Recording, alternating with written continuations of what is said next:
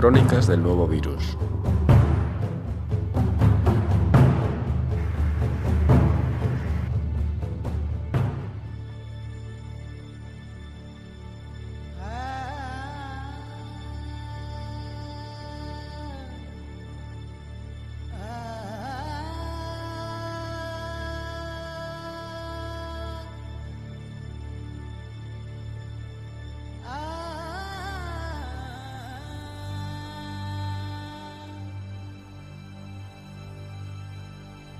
31 de diciembre de 2019.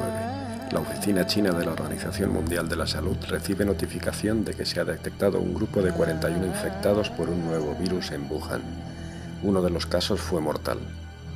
Mediados de abril de 2020. Un tercio de la población mundial mantiene cuarentena para tratar de evitar una propagación mayor del coronavirus bautizado como SARS-CoV-2 que ya ha infectado al menos a 2 millones de personas, causando la muerte de unas 115.000 hasta el día 13 de abril. En gran parte del planeta aún se está propagando.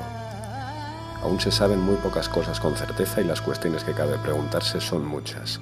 Sin embargo, desde hace años se habían identificado situaciones de alto riesgo de que ocurriera una pandemia por coronavirus. Conforme viajemos más alrededor del planeta, las epidemias serán más agudas tendremos una población de gérmenes dominados por unos pocos de estos, y el asesino más exitoso extenderá vastamente el virus con más efectividad. Veo los riesgos de que un extraño y agudo virus se propague por el planeta. Nassim Taleb, autor del Cisne Negro, en 2007. Aunque la información se mueve a la velocidad de la luz, la mayoría de países reaccionaron demasiado tarde. A primeros de marzo la epidemia había llegado al norte de Italia, el gobierno de España fue uno de los primeros en negar que la situación justificara tomar medidas, a pesar de las evidencias. En poco tiempo los hechos se impusieron sobre las esperanzas. Había llegado la hora de afrontar la realidad. Pero las cifras aún parecían ocultar algo. Los hechos que reciben mayor atención no son los más significativos. Analizando el detalle y la letra pequeña de los datos podemos extraer información muy valiosa. ¿Qué tienen en común los países más afectados por el virus? Tienen en común una gran afluencia de personas de lugares distantes o de regiones limítrofes. Es lo que tienen en común San Marino, Andorra o las islas caribeñas de Sint Martin, pero también la ciudad del Vaticano. Turismo de masas, estudiantes internacionales, a veces también grandes urbes tráfico rodado y contaminación.